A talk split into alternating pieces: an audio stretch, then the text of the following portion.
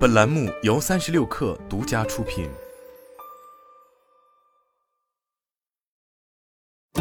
本文来自三十六氪神译局。我看过很多文章和视频，都在谈论毒鸡汤的金钱观念，以及这些观念是如何阻碍实现财务自由的，以及影响建立可持续的长期的财富积累。但是我不喜欢这个词，因为它被滥用了。不过，我们对金钱常常持有错误的，甚至是毁灭性的认知观念，这倒是真的。最明显的有毒观念是金钱是邪恶的，或我不擅长与金钱打交道。我们都知道这些是错误的，钱肯定是好的，如果你用的对的话，并且每个人都可以学会通过正确使用金钱而使自己变得更好。但我仍旧发现，还存在着一些更深层的、更隐蔽的毒鸡汤金钱观念。清除他们的第一步，就是要有清醒的自我认知。一，只有赚更多的钱，我才会快乐。所以，我们中的许多人都处于这种永恒的等待状态中，就好像我们是在幸福医生的候诊室里，因为我们假设，如果我们实现了一定的收入目标，我们就一定会变得快乐。虽然努力赚更多的钱是没问题的，但当你开始生活在未来的想象里面，这就成了一个问题。我有一个团队成员约翰告诉我，他的一个朋友喜欢看油管上的视频。这位朋友一直在说，也要开一个自己的 YouTube 频道，但他只希望在他日常工作收入有了进一步提升以后，再开始着手这件事，因为这样会更加安全。这位朋友说：“你有没有发现自己常常会说，哦，等我有了更多的钱以后，我就去做我想做的事情？这就是生活在未来的想象中。”当你生活在未来的想象中，你就总是在等待那一刻来临以后再开始你的生活。你生活在一个你与目标之间的空白地带，这真的不是一个好地方，因为你总是焦虑。对于那些必须通过巨大的辛劳才能获得东西的人来说，生命不可避免的不仅会非常短暂，而且会非常痛苦。他们辛苦的工作去获得自己想要的东西，他们急切的想要拥有收获。与此同时，他们从来都不考虑那一去不复返的时间，他们从来都不去想如何结束他们的痛苦，而只是想去改变痛苦的原因。告诉你一个小秘密，你现在已经可以开始快乐了，即使我在银行里没有一百万美元。当然是的。二，你需要一门生意来实现财务自由。有些人想在某个年龄退休。很多人出于某种原因比较喜欢四十岁这个数字。人们已经算过了，如果你想在四十岁前退休，预计未来每个月需要花销四千美元，那么你至少需要两百五十万美元的退休储蓄。在这种情况下，因为你并没有什么其他的固定收入，所以这个数字才显得很大。但是如果你有固定收入，你仍然需要为退休生活积累大量的财富。这就是为什么许多励志演说家会提议你拥有一门自己的生意，因为很少有人能通过工作成为百万富翁。不过，虽然拥有一个能够盈利的生意是很好的，但你真的不需要成为一个全职企业家。财务自由就是要有选择权，有很多的方法可以用来实现你财富自由的目标。但记住，不要相信网上那些告诉你说做某事只有一种方法的人。三。金钱比我的时间更重要。俗话说，找便宜就是花大钱，这确实是一种陈词滥调，但却也是真理。我们做的每件事都有相应的机会成本。我有一个朋友去了一个两小时车程外的经销商那里买了一辆二手车，据说能便宜五百美元。然而实际情况是他首先花了一整天的时间检查这辆汽车的各项功能，以确保它能正常运行。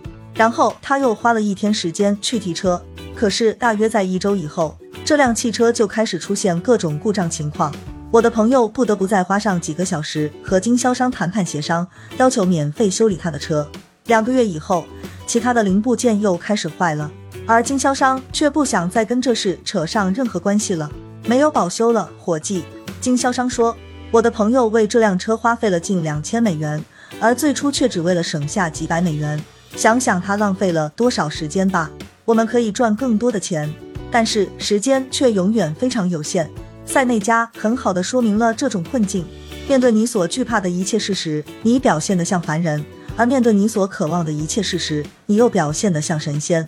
把对金钱的考量置于时间之上是很困难的，因为这样的观念已经根植于我们的行为中了。即使是我，偶尔也会倾向于更便宜的选择，因为他们确实花费的钱会更少。但这是一种错误的心态。这也是为什么我不建议做预算，除非只是临时性的预算。我们必须把金钱看作一种手段，而不是目的。花钱能够让我们的生活更舒适、更愉快，这是应该的。否则，赚更多钱还有什么意义呢？对吧？关键是不要在你的麻烦上砸钱。当我们感到压力很大或者对生活不满时，没关系，这是很常见的。相反，试着用自我意识找到这些问题的根本原因，这才是更好的利用时间的方式。四，钱不是从树上长出来的，这句话是对的，但也是错的。这种陈词滥调的观点的问题在于，它让我们深深陷入了一种匮乏的心态。但是，积累可持续的财富，并不等于是要紧紧抓住你赚到的那一点点钱不放。这其实是创造价值的问题。正如金克拉曾经说过的。如果你能帮助足够多的人得到他们想要的，那么你就会得到你生活中想要的一切。事实是你完全可以白手起家创业赚钱，只要你有能力创造别人愿意花钱购买的价值。当我在二零一五年开始写博客的时候，我刚刚离开在伦敦的一份工作，回到荷兰。为了节省开支，我不得不搬回去和父母住。我当时的目标是通过创建一个可以盈利的在线业务，来实现财富积累的可持续发展。我花了整整两年时间，才开始从写作中获得丰厚的收入。最终，我赚到了足够多的钱，已经可以用现金买一套用于出租的房子了。我仍然记得一位朋友在看到我取得的进步时告诉我的话：“这太棒了，伙计！